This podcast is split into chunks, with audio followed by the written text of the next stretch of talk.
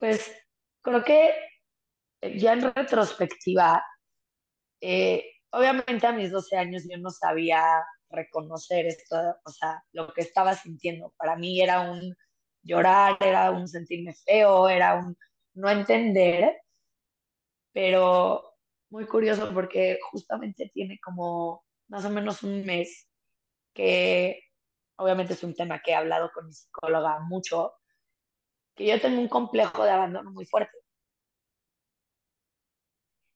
Y sí creo que gran parte de ese complejo viene desde ahí, de no sentirme merecedora de cariño, de no sentir que soy suficiente, de no sentir que merezco gente que me quiera, gente que me valore.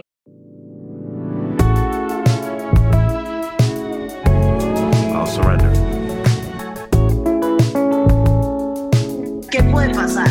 ya no pasa nada. Una vida de mucho cambio, pero mucho cambio causado por mí.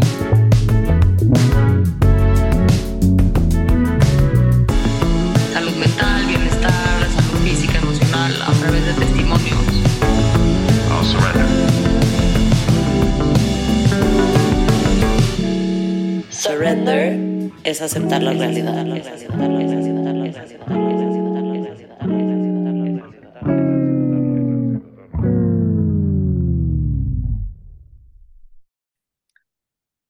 Hola a todos, bienvenidos a un episodio más de Let's Surrender. Para los que nos conocen y no nos conocen, yo soy Natalia Schlesinger, aquí está Brana Weinstock con nosotros. Let's Surrender es una plataforma de salud mental, física, emocional y bienestar en la que hablamos de estos temas a través de testimonios. El día de hoy tenemos una invitada muy especial y vamos a tocar un tema extremadamente importante, así que esperamos que todos nos acompañen y se queden con nosotros. Ronit, muchísimas gracias por estar aquí con nosotros el día de hoy y te vamos a ceder la palabra Gracias por invitarme. Y nos platiques un poquito de ti. Súper, pues yo me llamo Romy Sada, tengo 28 años, actualmente me dedico a pues, fitness en general, doy clases de indoor cycling, doy clases de barre y estoy como muy enfocada a toda esta parte, este, health coaching y demás. Y pues bueno, el día de hoy yo les voy a platicar mi experiencia con el bullying. Eh, creo que es un tema bien importante, que cada vez hay más conciencia alrededor de lo que es el bullying, lo que puede provocar en las personas. Eh, pero siento que la mayoría de la gente que no lo vive no entiende realmente la profundidad del efecto que tiene. Eh, a mí me tocó vivirlo, pues bueno, yo en primaria en una escuela Montessori que era únicamente primaria y mi experiencia fue al momento de cambiar de escuelas, no desde un inicio, de hecho muy curioso, porque en un inicio las mismas personas, las mismas personas que terminaron siendo mis bullies, mis bullies, eh, eran mis amigas. O sea, yo entré a esta escuela siendo parte de este grupo de amigas y es que de verdad nunca se me, va, se me va a olvidar porque lo tengo demasiado marcado que lo que detonó el bullying fue, yo la verdad es que siempre me fue mucho más fácil relacionarme con hombres que con mujeres, por lo que siempre tuve, mis amigos cercanos siempre fueron hombres. Y me acuerdo que en ese entonces tenía, o sea, el, el vato que era mi mejor amigo del momento no iba en la, escuela, en la misma escuela que yo, eh, pero de repente eh, empezó a andar, que fue muy chistoso, porque primero de secundaria tu novio de manita sudada, uh -huh. de que ni, en la misma escuela vas, ni los ves nunca, pero son novios, ¿no? Habla, hablábamos por, por Messenger en ese entonces, muy padre. sí, sí, way back when ya llovió. Este, y pues bueno, eh, esta niña que empezó a andar con, con él, eh, que era como la líder del grupo, y puedo decir que no solo era la líder del grupo, literal, era una Regina George de mi generación. O sea, era líder absoluta en mi generación. Eh, y empezó a andar con este vato y por ende llegó conmigo, perfecto, un 14 de febrero, a decirme que yo ya no podía ser su amiga porque era su novio. Y yo en mi cabeza nunca entendí un, ¿por qué no puede ser mi amigo porque es tu novio? O sea, yo no quiero que sea mi novio, es mi amigo, es mi mejor amigo. Y fue como, no, no, no puedes ser su, su amiga, si eres su amiga ya no eres mi amiga.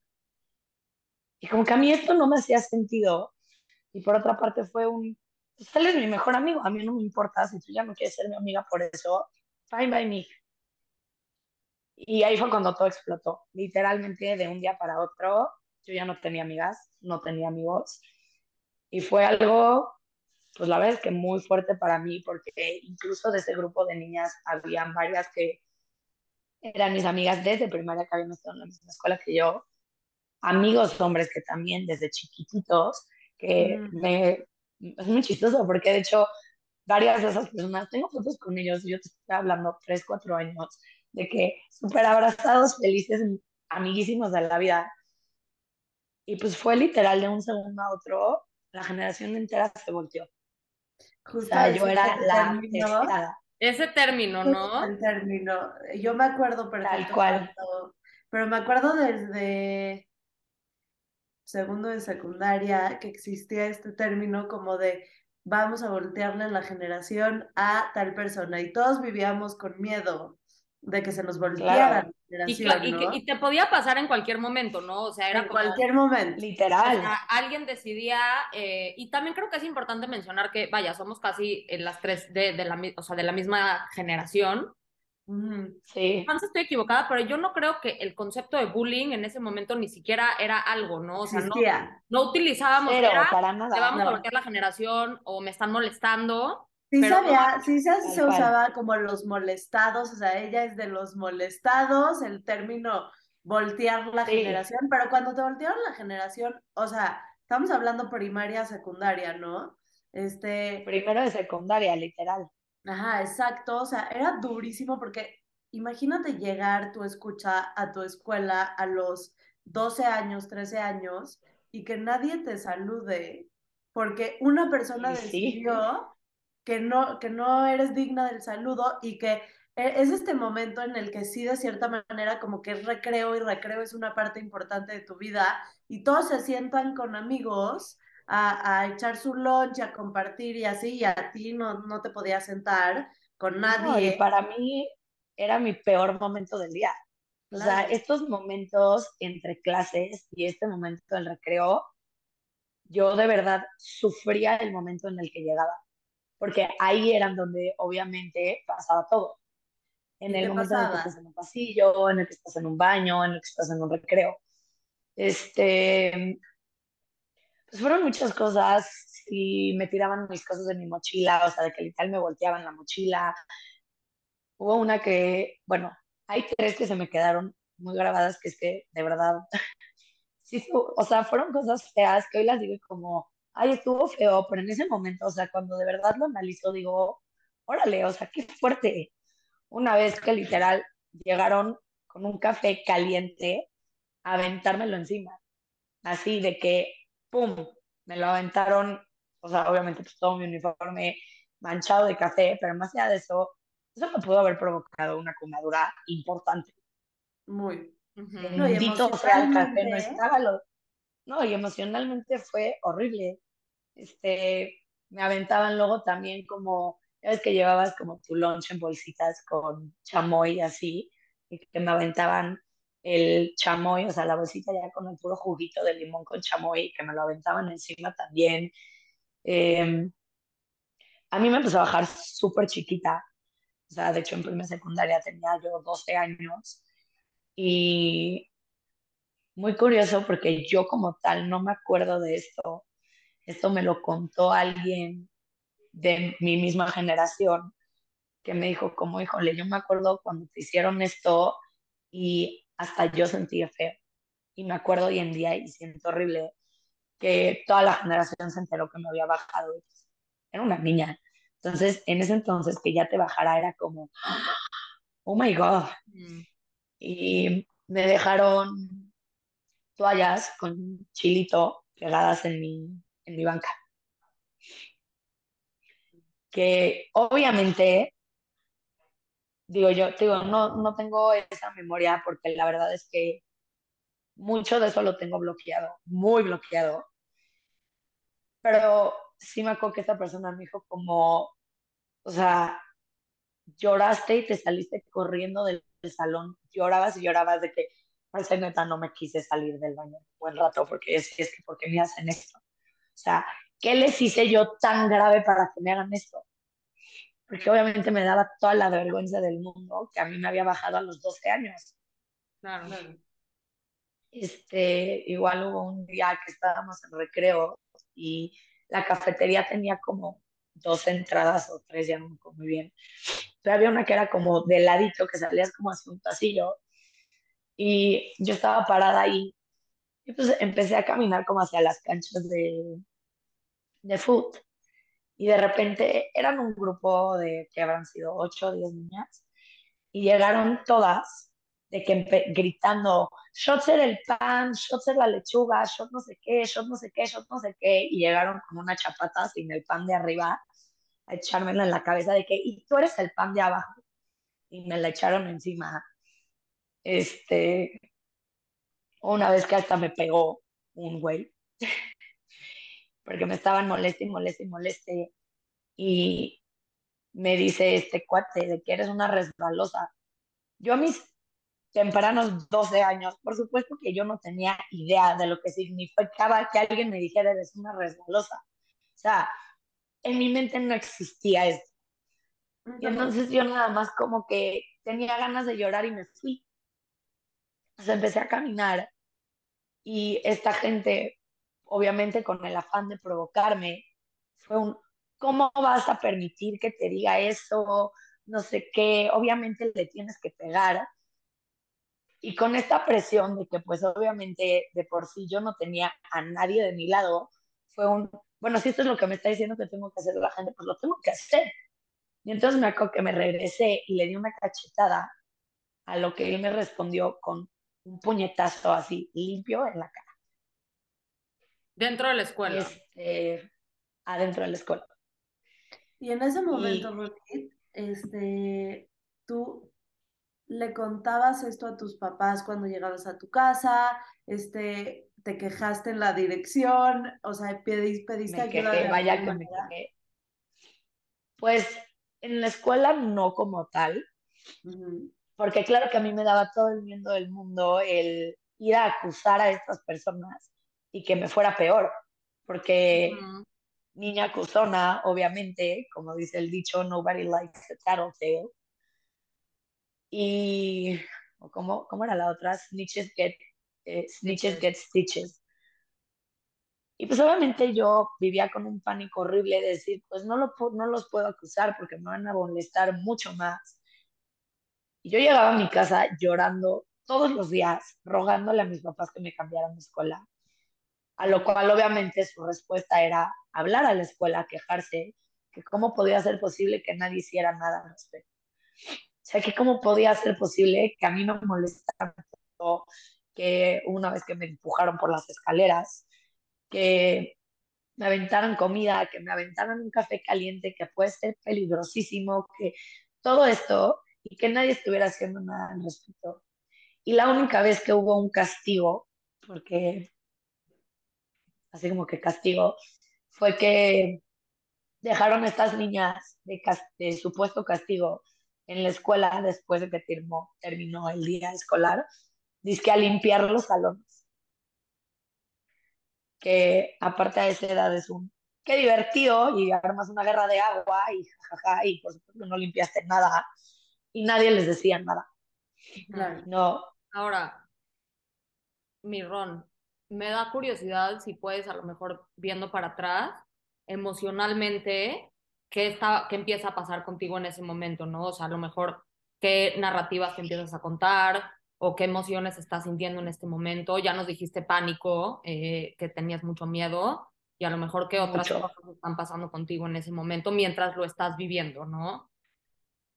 Pues creo que ya en retrospectiva, eh, obviamente a mis 12 años yo no sabía reconocer esto, o sea, lo que estaba sintiendo. Para mí era un llorar, era un sentirme feo, era un no entender, pero muy curioso porque justamente tiene como más o menos un mes que obviamente es un tema que he hablado con mi psicóloga mucho, que yo tengo un complejo de abandono muy fuerte. Y sí creo que gran parte de ese complejo viene desde ahí, de no sentirme merecedora de cariño, de no sentir que soy suficiente, de no sentir que merezco gente que me quiera, gente que me valore. Eh, te amo. sí fue un camino bien fuerte. Ha sido todavía. Creo que a lo largo de mi vida he, he permitido mucho maltrato, Claro. tanto de amistades como de parejas, pues por miedo a quedarme sola, porque viene desde un no quiero volver a estar sola, no quiero volver a ser esta persona que no tiene a nadie, que, que tampoco hay quien me defienda, que no hay quien, quien me apapache quien me abrace. Y a ver, obviamente mi familia, bueno, ahí fue otro tema bien fuerte para mí, porque mis primas, la mayoría, somos casi de la misma edad. O sea, todas nacimos entre el 90 y 97. Y varias de ellas eran de la misma escuela. Y si bien no se unieron al bullying, nunca nadie saltó a defender a nadie. O sea, Ujú. nunca existió este, con mi prima no te metas. No. Es bien fuerte lo que Eh, acabas de decir, porque creo que muchos de los niños en ese momento tenían mucho miedo a como si yo la defiendo, se me van a ver, o sea, me voy a, a un lado y, y yo no quiero vivir eso, ¿no? Entonces yo calladito me veo más bonito y, Claro. ok, no te molesto, pero no hago nada. Exacto. Sí, Y- y- total. Y hoy en día lo puedo ver así.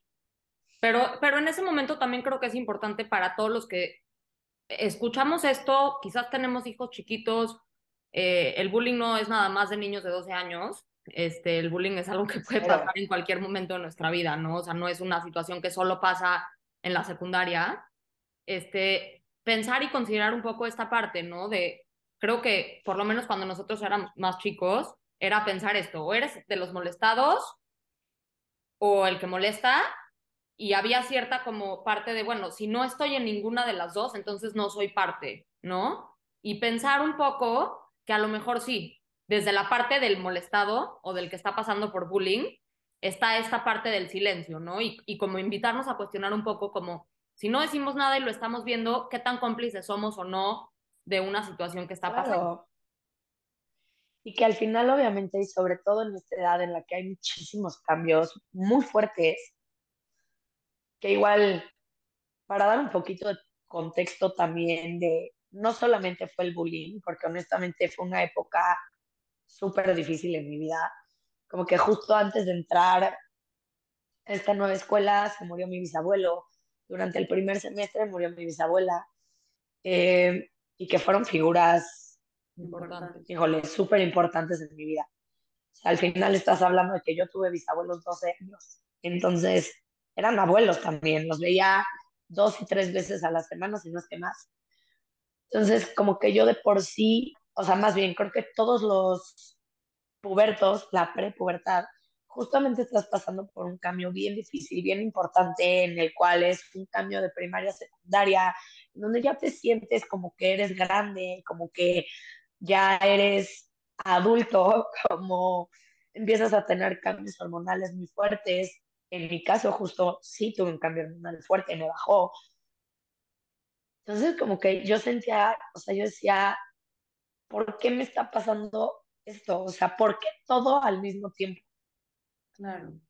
Ahora, Lo sí más que es curioso- importante este, también hablar un poco eh, del desarrollo del ser humano, ¿no? El- los niños de los cero a los siete años desarrollan un poquito como su diálogo interno y después de esos años empieza a desarrollar como su identidad, ¿no? Y no tienen mucho esta madurez que tenemos nosotros como adultos de entender que si no le caemos bien a alguien, no pasa nada porque le caes bien a las otras personas que te caen bien a ti y no eres perita en Sí. dulce, ¿no? Pero de niño, como que no tienes esa madurez de entender que a lo mejor lo que los demás hacen no habla de ti necesariamente, sino de los demás.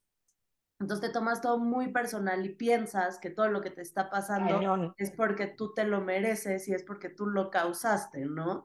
Entonces, Sí, si eres un puberto fuiste tú, escucha, un puberto que pues sí la pasó mal porque la pubertad no es fácil en general, pero dentro de todo pues fluyó, como que pues tenías tu grupito de amigos y tenías, te iba bien en la escuela y hacías deporte o lo que sea que hacías.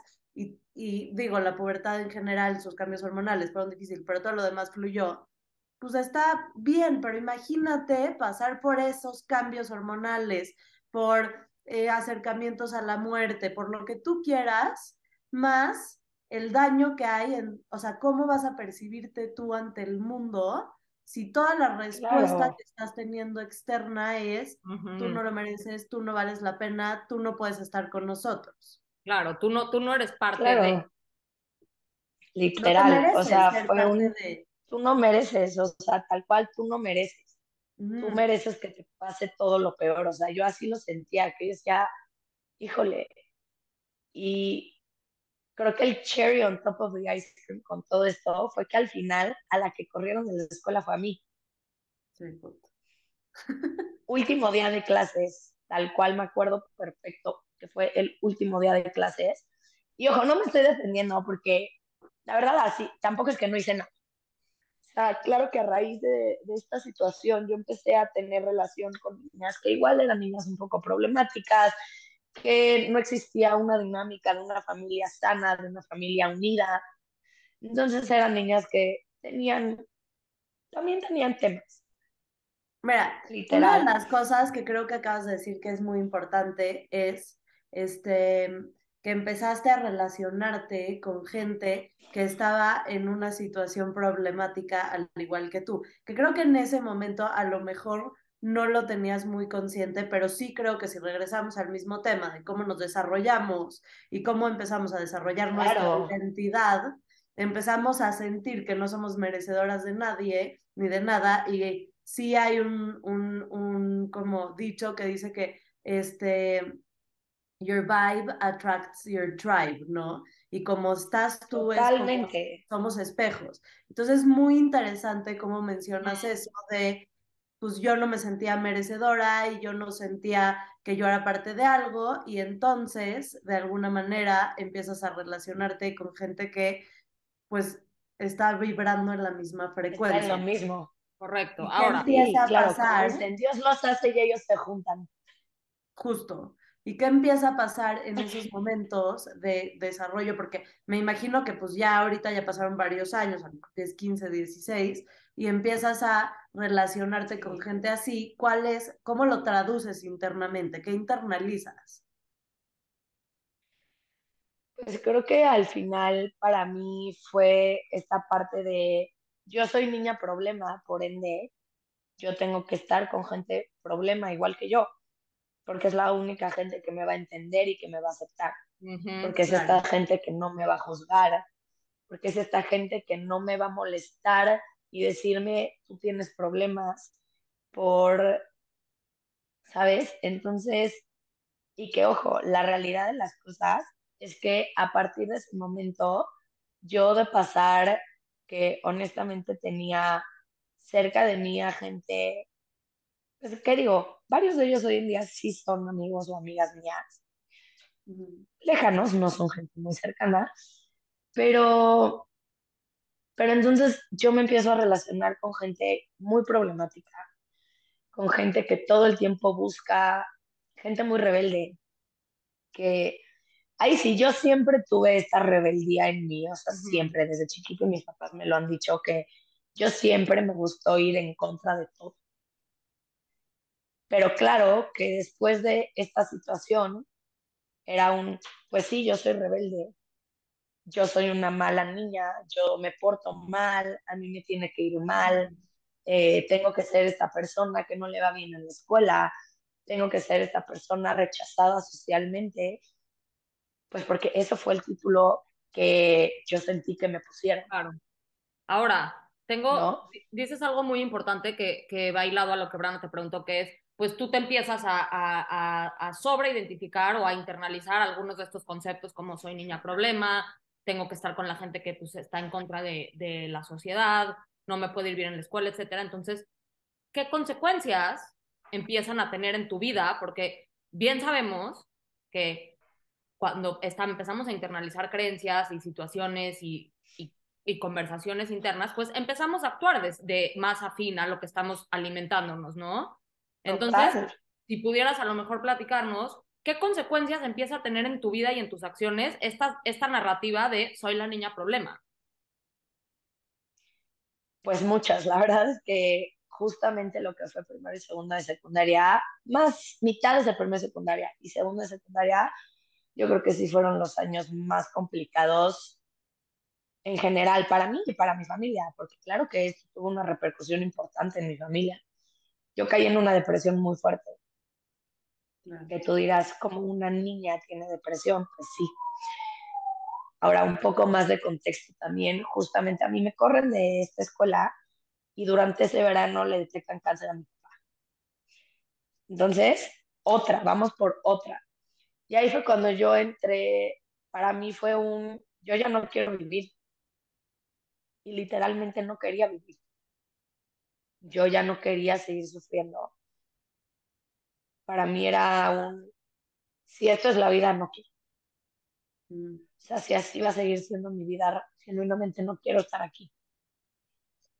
Eh, me empecé a cortar. Digo, ya analizándolo hoy en día, sí creo que nunca lo hice de verdad con una intención de genuinamente suicidarme. Eran cortadas muy superficiales, pero sí lo hacía desde un lugar de prefiero Claro. sentir este dolor físico que me distrae del dolor emocional que, que, que vivo cada segundo de mi día. Prefiero sentir este dolor físico. Y entonces, ¿qué pasa? Que también yo la primera vez que tomé y que me puse peda en mi vida, yo tenía 13 años. Y segundo de secundaria me terminaron corriendo de otras dos escuelas. Entré a una escuela rural donde pues no era que me bulearan como tal, pero nadie me quería ir porque era la güerita. En donde pues otra vez atravesé un poco esta situación de que me molestaran, aunque en esa ocasión fue muy distinto. Y también todo esto provocó mucho enojo en mí, muchísimo enojo. Entonces, desde este lugar de enojo, siempre he sido, he tenido una personalidad fuerte, he tenido una personalidad, siempre he sido agresiva de cierto modo, pero esto provoca en mí algo muy fuerte. Yo me agarré a golpes físicamente con niñas tres veces en segundo secundaria. Este, yo estaba enojada con él, muy enojada. Eh, y mi forma de sacarlo era agarrarme a golpes, era me saltaba clases, era no ponía atención en ninguna clase, reprobaba materias, me iba muy mal en, en, en la escuela en general.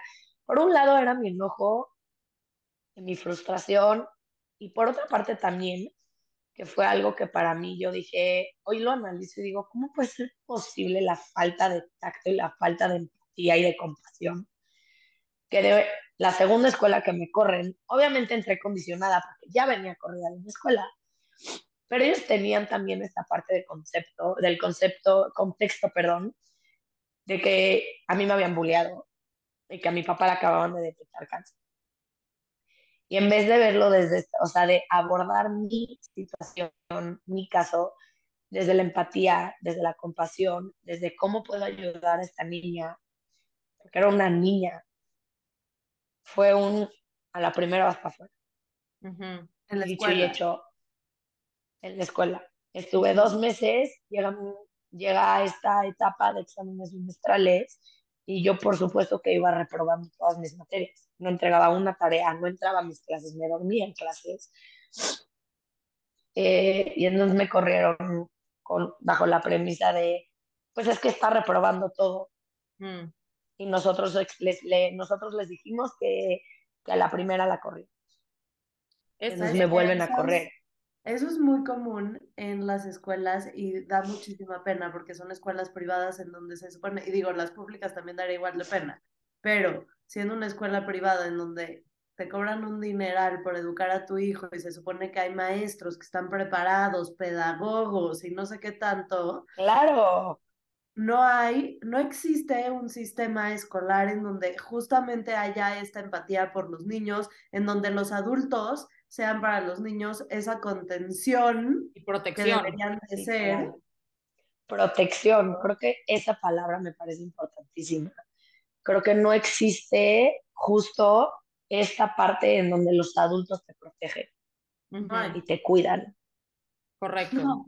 Ahora, creo que también es importante tocar el tema de cómo se empie- empieza este círculo vicioso, ¿no? Empiezo a pensar que Claro. soy merecedora, me empiezo a alimentar, soy la niña problema, por ende no pongo atención en mis clases, repruebo, reconfirmo, me vuelven a correr, otra vez soy peor, y así empieza este tornado, o sea, hacia el fondo de, de seguir confirmando y reconfirmando que indeed el problema soy yo.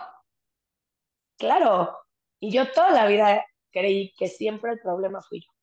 Hasta y tiene muy poco que, que realmente empecé a lograr de salir, a- empecé a lograr salirme de ese diálogo interno de claro que el problema soy yo. Si siempre me pasan estas cosas a mí, ¿cómo no voy a ser yo el problema? ¿Cómo no voy a estar mal yo? Mm. ¿Sabes? Y me compré muchísimo este, esta idea de, pues es que soy una persona muy difícil. Obviamente la gente no quiere estar cerca de mí. Qué feo lidiar conmigo, tener que lidiar conmigo. Y eso me lo recalcó mi psicóloga hace, porque hice un cambio de psicólogos, porque ya necesitaba un cambio, porque el otro psicólogo era conductual y yo sentía que ya no me, ya no necesitaba desde esta parte de terapeuta conductual, sino realmente empezar a analizar y entonces quería yo entrar, yo psicoanálisis. Y de las primeras cosas que me dijo esta nueva psicóloga fue que yo llegué un día platicándole de un cuate con el que había cortado, que llevaba como año y medio andando con él, algo así, y que yo le dije, es que la verdad es que pues sí entiendo que la verdad es muy difícil ser mi pareja, soy una persona muy difícil, soy depresiva, tengo otros, o sea, tengo trastornos de depresión, eh, soy problemática, este, soy puedo ser muy berrinchuda, me puedo tirar muy fácilmente al drama. Eh, pues en esa etapa de mi vida tenía una relación muy complicada y muy tormentosa con mis papás, entonces es como, ¿por qué van a querer estar conmigo? ¿Qué, qué, o sea, qué horror, yo no quisiera. Mm. Y entonces me dijo mi psicóloga, Ronnie, ¿te has dado cuenta cómo tú solita te vendes? Como que qué horrible estar contigo, en vez de decir, tengo todas estas cosas increíbles. Soy una mujer inteligente, soy una mujer independiente, porque en ese entonces me había yo ido de casa de mis papás, vivía sola a mis 23 años. Que eso no, oye, no cualquier persona hace eso, Y menos una mujer en México y dentro de la comunidad judía, que es todavía menos común hacerlo. De decir, oye, que, o sea, ¿y por qué no te das crédito? Te mantienes tú sola a tus 23 años. Eres súper inteligente, eres trabajadora, eres, tienes muchas cosas increíbles, eres empática, tienes tal y tal y tal y tal. Pero para mí siempre ganaba lo malo. O sea, para mí siempre ganaba el, que qué difícil, soy muy difícil. Yo ¿Y entiendo que la gente no quiere estar cerca de mí. ¿Cómo, ¿Qué ha cambiado en ti, no? Porque te escucho hablar en tiempo pasado que me parece interesante. O sea, yo era esta persona que me vendía como que pues, soy la niña problema, que viene, como bien dices, desde muchos años antes de empezar a alimentar esta narrativa, de tomar decisiones que confirmaban y reconfirmaban esta creencia. Y entonces, Total. ¿qué pasó? Do- Fue bien difícil, la verdad, es que ha sido un proceso difícil porque sigo trabajándolo mucho, me sigue jugando chueco mi cabeza, a veces me sigue diciendo mucho el, obvio eres tú, tú eres el problema. Por ejemplo, tema pareja. Todas mis parejas siempre ha sido un ejemplo. Mi primer novio como ya más serio, con el que anduve mucho tiempo, me pintó el cuerno no una, mil veces. Pareja dos, me termina pintando el cuerno también. Y entonces ahí yo seguía reconfirmando que yo era el problema, que obviamente lo hacían porque yo los había empujado a eso. Y me seguí comprando esa idea una tras otra y tras otra vez, que me seguí comprando esa idea en tema amistades, que, que pues siempre he sido de muy pocas, o sea, he sido de muy pocas amigas. Yo no tengo, nunca he tenido un grupo de amigas que yo diga, puta, las conozco toda la vida, son mis amigas desde bebés. Cero.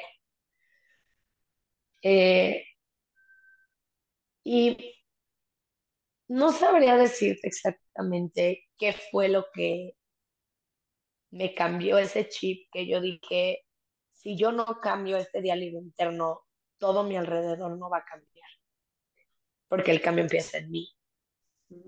Sí creo que tuvo mucho que ver con la gente de la que me empecé a rodear, que empecé a conocer a gente que tal vez de cierto modo estaban en, lo en el mismo canal que yo, que tal vez también habían pasado por ciertas cosas similares a mí, pero que estaban sanando. Y entonces ahí fue cuando yo dije, yo también puedo sanar, yo también puedo hacer este trabajo, yo también puedo entender que el problema no soy yo. Y si bien mi cabeza me sigue jugando chueco muchas veces, creo que ahí vivo mucho con una filosofía de yo no soy la del problema.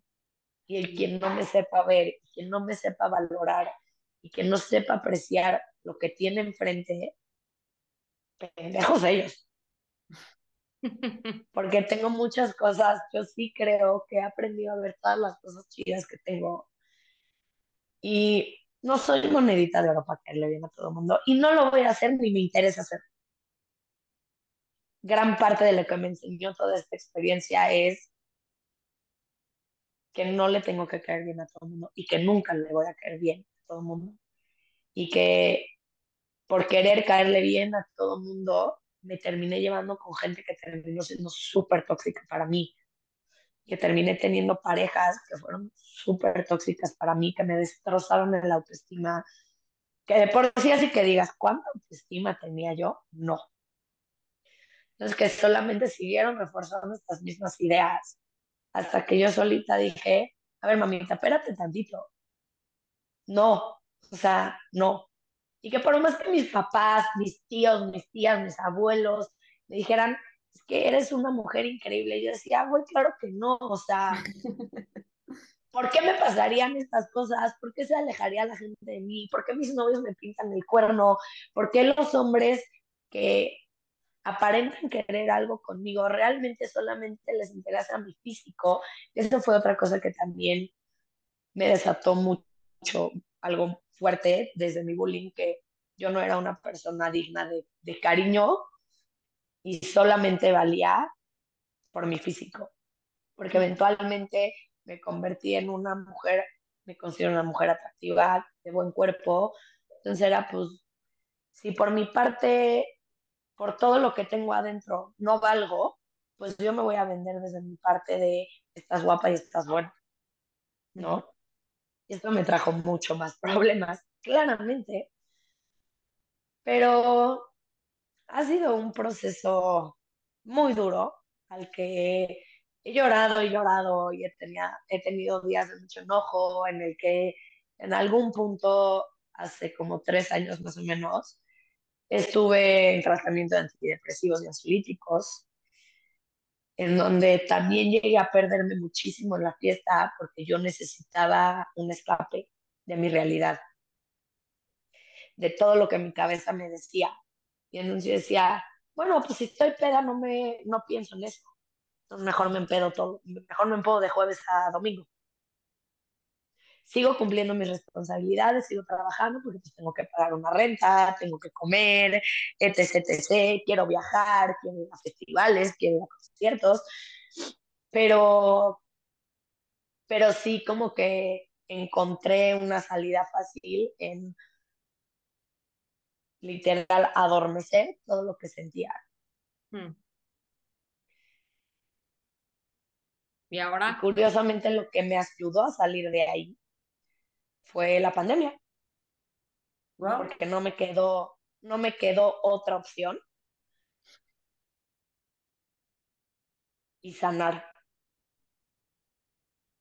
porque no había nada más que hacer, No, porque no me iba a con mis papás. amiga, Exacto. tenías- te encerraste en el momento adecuado. Tal cual, tal cual. Ahora- Me encerraron a la de a fuerza, pero tomé la oportunidad para decir, pues bueno, te toca ahora sí estar contigo y solo contigo y aprender, entender que no vas a salir de esto hasta que tú no tomes la decisión y tú no logres enfrentar todos estos demonios que tienes.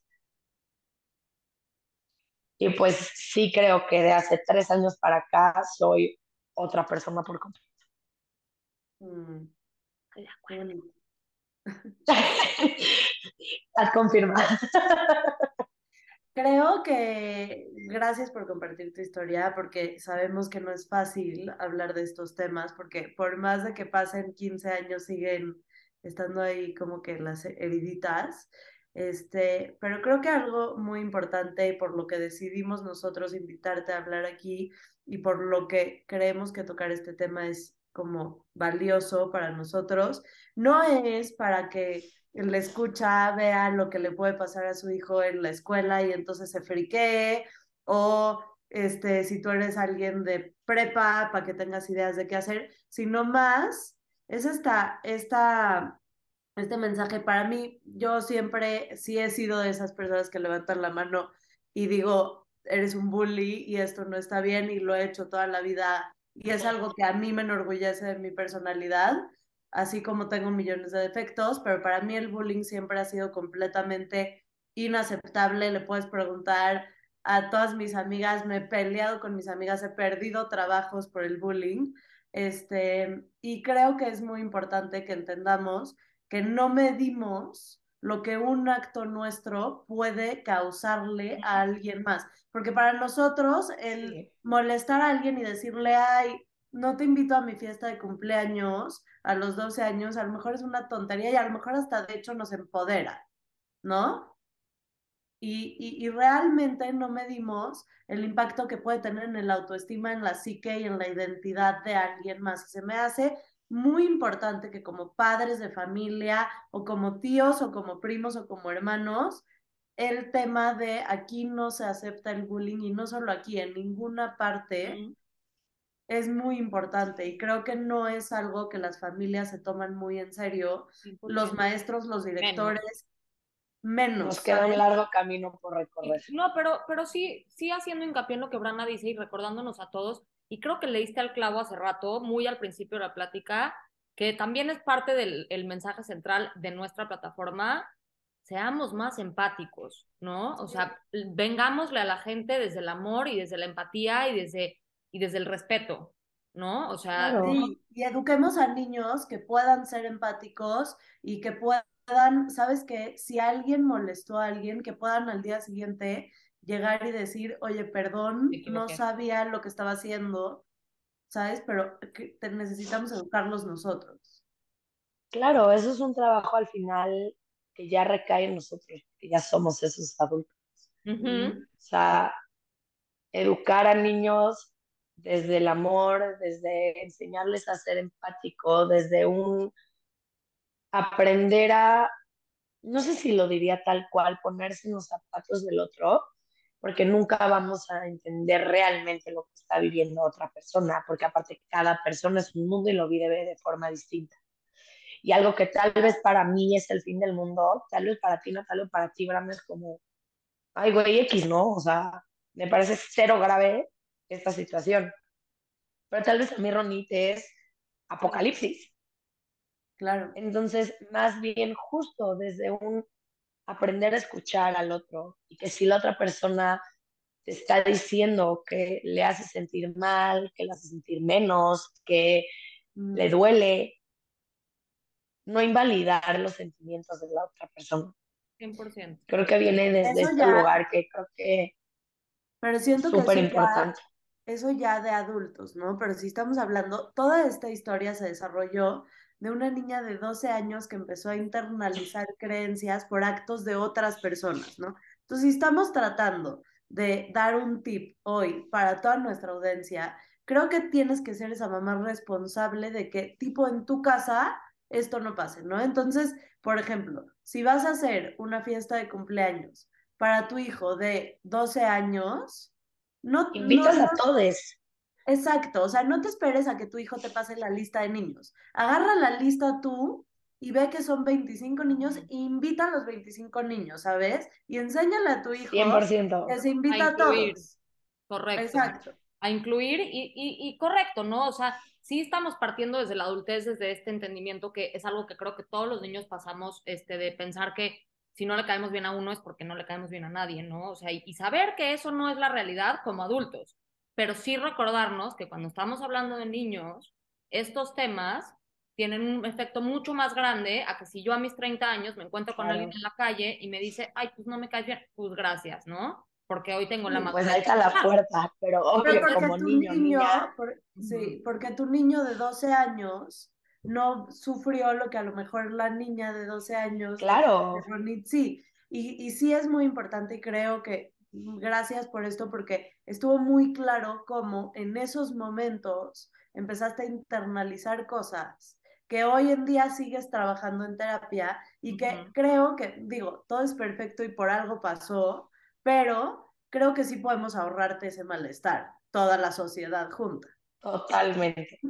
y a todos Y creo, y, creo que viene mucho desde los papás, como bien lo dicen, porque al final estas personas que son bullying son conductas que aprendes en tu casa. Tú aprendes en tu casa a que se vale decirle a la, otra- a la otra persona, estás fea, estás gorda, eh, no me caes bien, no le caes bien a nadie. A decir, o sea, hacer estas cosas que pues si tú ves que tus papás, tus tíos, tías, abuelos, abuelas lo están haciendo, pues tú repites lo que están haciendo en tu casa. Entonces, cuidar mucho de como papás esta parte también. Claro. Y no decir como, ay, son cosas de niños, niñas, y no pasa nada, es de broma. No, no, no, No. espérame tantito, no es ninguna broma. Le, le tienes que hacer entender que eso no está bien y que lo toca ir a pedir disculpas y que no lo puede repetir. Claro. Y tú, y también por otro lado, tú como papá, como director de escuela, por favor, porque sé que nos ven directores de escuelas, como maestro, como perfecto, como lo que sea que seas. Por favor, cuestiónate, ¿por qué estoy educando a niños en una escuela? Y si estás educando a niños en una escuela para tener un mundo mejor, por favor, sé ese lugar seguro para los niños. Y si un niño se te acerca y te dice, me están molestando, no es cosa de niños. Toma cartas en el asunto y sé ese lugar seguro para ese Claro. niño. Que le vas a ahorrar años de 100%. terapia. Años de terapia. Años, Y dolor también. literal, ¿no? O años. sea, el dolor que hay. Muchísimo dolor. Ahora, se nos está por acabar el tiempo, mi queridísima Ronita hermosa. Así que tenemos dos preguntas más para ti. La primera pregunta Claro es si, además de la inmensidad de mensajes y claridad sobre este tema que nos has regalado el día de hoy, ¿hay algún otro mensaje que te gustaría compartir con nosotros y nuestra audiencia el día de hoy? Pues tal vez van a sonar muy, muy, este, ¿cómo se? Muy, ay, ¿cómo se, se me fue la palabra? Ah, este, romántico tal vez la forma en decirlo, pero que si hay alguien allá afuera que hoy en día no se siente suficiente, que no se siente merecedor, merecedora, sí lo son, de verdad que sí lo son, y que no permitan que nadie, absolutamente nadie les haga sentir lo contrario. Mm. Gracias. Y la última, chula, es ¿qué es salud mental para ti. Para mí salud mental, uf, engloba muchísimas cosas, definitivamente, pero creo que para mí es estar en paz contigo mismo,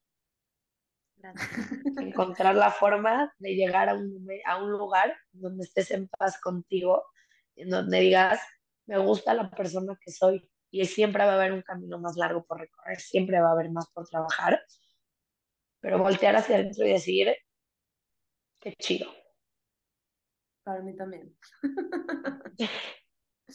Por eso me reí. Muchísimas gracias, Ronit, por estar aquí. A ustedes, gracias de verdad por abrir este espacio. Gracias a ti por ponerte vulnerable, por hablar de temas tan importantes y tan difíciles y, y por, pues sí, de cierta manera exponerte para ayudar a más personas. Este, gracias a ti, escucha, por llegar hasta este momento. Esperamos que este, esta plática haya despertado ese chipcito como de yo no voy a permitir en mi casa o en mi familia o en mi círculo bullying y que juntos podamos combatir esto porque la verdad sí es terrible. Cualquier duda, cualquier pregunta, cualquier comentario, historia, este desahogo, lo que necesiten, nuestro inbox está abierto para ustedes. Les vamos a dejar el de Ronit si nos permites. También. Claro que sí, encantada y tenemos muchísima información sobre el bullying y cómo combatirlo. Entonces, si alguien lo necesita, por favor, pónganse en contacto con nosotros. Los vamos a guiar. Les mandamos muchísimo amor. Mil, mil gracias a todos.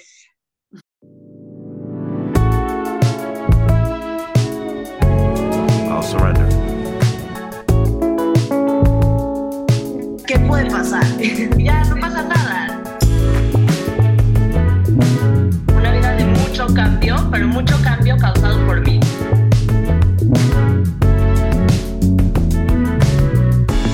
Salud mental, bienestar, salud física, emocional, a través de testimonios. I'll surrender.